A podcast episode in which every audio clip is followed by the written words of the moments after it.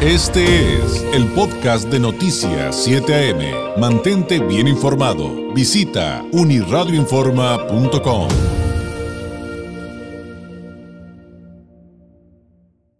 La organización Signos Vitales, el Pulso de México, tiene un reporte interesantísimo eh, del cual vamos a tener hoy un acercamiento porque es, es está bastante completo, está eh, es, es, un poco largo, eh, que se titula El norte de México entre la violencia y la desigualdad.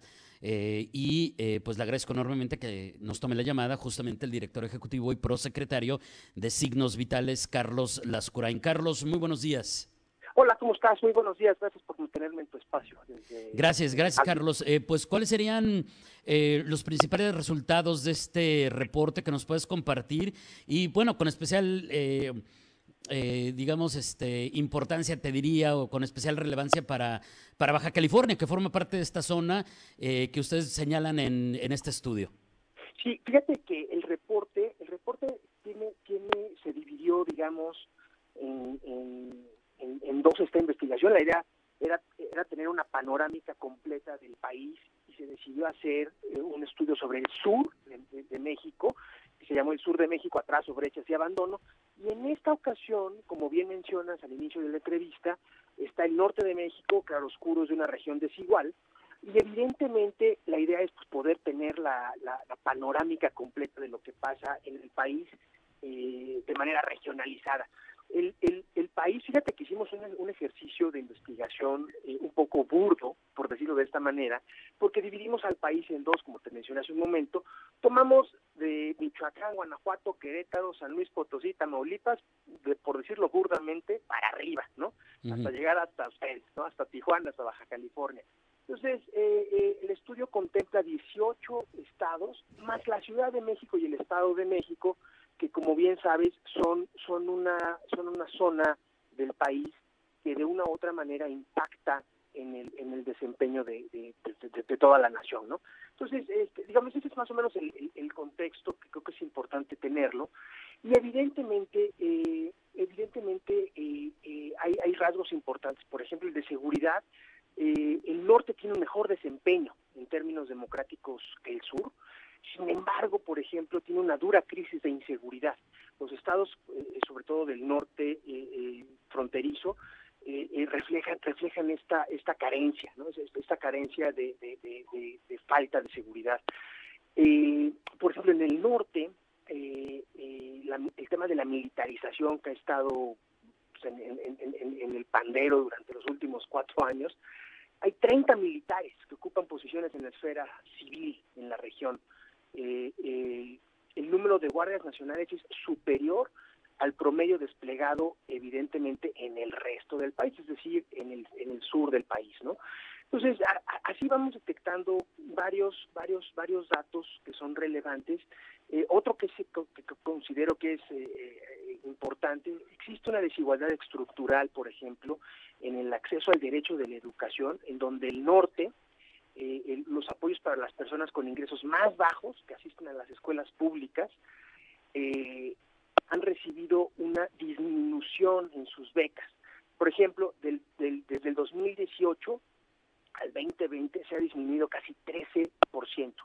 Entonces, eh, es, difícil es difícil entender por qué se dan estos estos estos fenómenos si un poco la bandera de este gobierno había sido pues justamente atacar estos estos retrasos y estos rezagos sociales sobre todo no eh, el tema el tema el tema también que se toca y que es eh, indudable y, pertinente es el del medio ambiente no eh, hay un hay un hay un en el norte se tiene también una una una enorme vulnerabilidad para temas que tienen que ver con agua suelo y aire eh, eh, pero bueno, así es más o menos la panorámica que estamos englobando. El reporte, el reporte cuenta con tres ejes principalmente, eh, gobernanza, economía, medio ambiente y energía, y temas sociales que incluyen pobreza, educación, salud, vulnerabilidad, etcétera. ¿no? Eso es más o menos en el ejercicio de, para dar una panorámica completa, el, la fotografía de este nuevo reporte. Claro, y, y en ese sentido, digamos que Baja California eh, destaca en, en, esos contrastes, ¿no? Justamente me refiero, me refiero, Carlos, a que pues constante vemos las estadísticas oficiales, estas que reportan cada mes, en las que volvemos a aparecer como uno de los estados, eh, de los cinco más violentos, que concentran cinco estados, Baja California en segundo lugar, eh, el que más homicidios registra, pero en contraste, y eso también está bien interesante, pues acá, por ejemplo, digamos, la, la inseguridad alimentaria, el consumo, la inversión, eh, tienen pues números eh, que pues dan un poquito de optimismo. No, como lo dicen muchos expertos, ¿no, Carlos? Y seguramente estarás de acuerdo. Eh, son mejor que en otras partes del país, aunque no estemos en el punto ideal. Y esa es parte del contraste que ustedes presentan. Justo, justo le acabas de dar en el, en el clavo.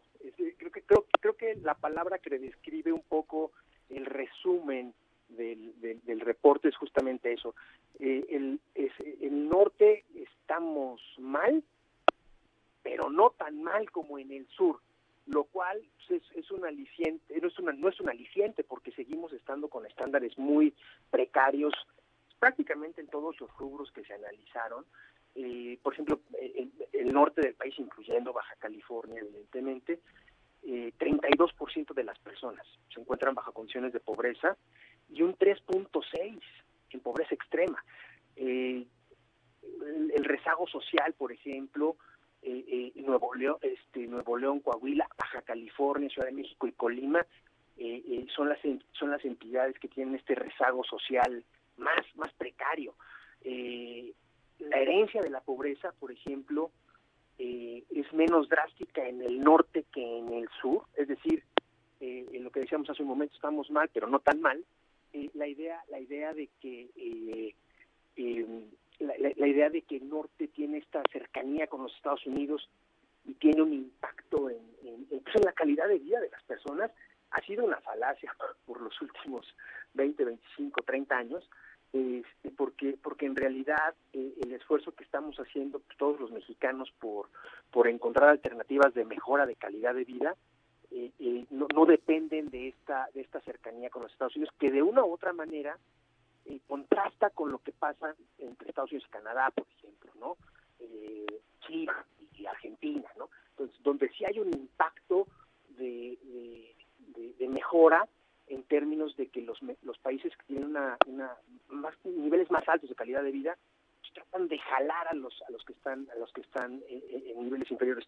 Este este escenario pues no sucede en el caso de, pues de México y de Estados Unidos, por ejemplo.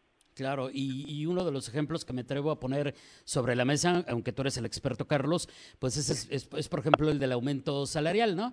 O sea, eh, de repente, este, pues se habla mucho de que es más alto, se ha mejorado mucho, se ha duplicado, se ha casi triplicado, eh, y es muy bueno el salario en esta parte del país, eh, digo, hablando del salario mínimo, por supuesto, este, en comparación con, con, el resto de la República.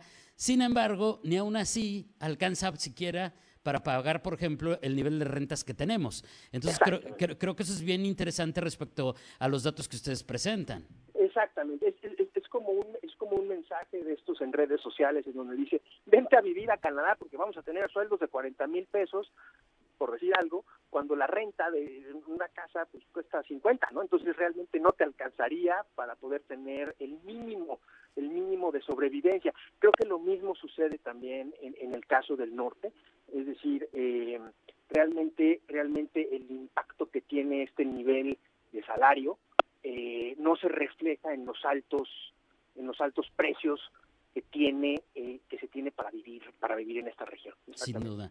Carlos eh, te agradezco muchísimo este tiempo este acercamiento este reporte que como lo dije al principio vamos a tener un acercamiento porque el reporte completo todos los detalles es bastante extenso.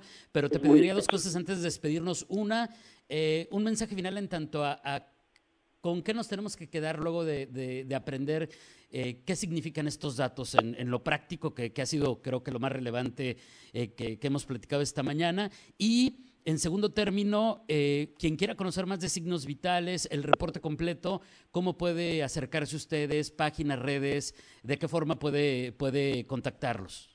Si quieres, si quieres empiezo por responder tu pregunta. Yo creo que eh, ha sido, ha sido prácticamente el común denominador que en este gobierno, en especial en este gobierno federal, se tengan otros datos, ¿no? Eso es, eso es para empezar. Entonces, esta, esta pérdida de información para la sociedad civil y para los tomadores de decisiones en general es uno de los motivos por los cuales Signos Vitales eh, eh, genera este, este, este, este, este tipo de reportes, pues para poder rescatar eh, la información que se tiene disponible para apoyar a la, a la gente, para apoyar a cualquier persona a tomar decisiones. ¿no? Creo que creo que el, resumen es justamente lo que comentamos hace un momento. Eh, los datos son los, datos son alarmantes en prácticamente todas las áreas. Eh, nos falta mucho por, por, por hacer, por mejorar aspectos de gobernanza, medio ambiente, energía, eh, salud, educación, y estos datos se pueden consultar y comparar con, el, con lo del resto del país. Y para cerrar con tu segundo, con tu segundo comentario, el reporte está disponible y, para que se descargue tanto en español como en inglés, mm. en la página eh, www.signosvitalesmexico.org.mx. Y evidentemente, pues estamos eh, eh, presentando de repente eh, estos este, este reporte, eventualmente las redes sociales también sacamos estos anuncios y pues nada, esto sería esto sería prácticamente el, resumen del, reporte. Yo te agradezco muchísimo tu atención y tu espacio ahí para que pudiéramos presentar este, este, reporte. Al contrario, Carlos, pues un abrazo a la distancia y seguiremos pendientes eh, de, estos reportes y de estas reflexiones que nos compartan a través de signos vitales. Gracias y excelente semana. Buenos días. Igualmente, gracias. Es Carlos Lascurain, director ejecutivo y prosecretario de Signos Vitales, el Pulso de México, Asociación eh, Civil, pues dándonos cuenta del reporte El Norte de México entre la violencia y la desigualdad, eh, un análisis en la que también pone en contraste pues cómo tenemos números terribles en materia de inseguridad, pero eh, también tenemos de los mejores números, que no ideales, pero los mejores números del país en materia económica. Eh, entonces eh, llama muchísimo la atención ese tema. Este fue el podcast de Noticias 7am. Mantente bien informado. Visita unirradioinforma.com.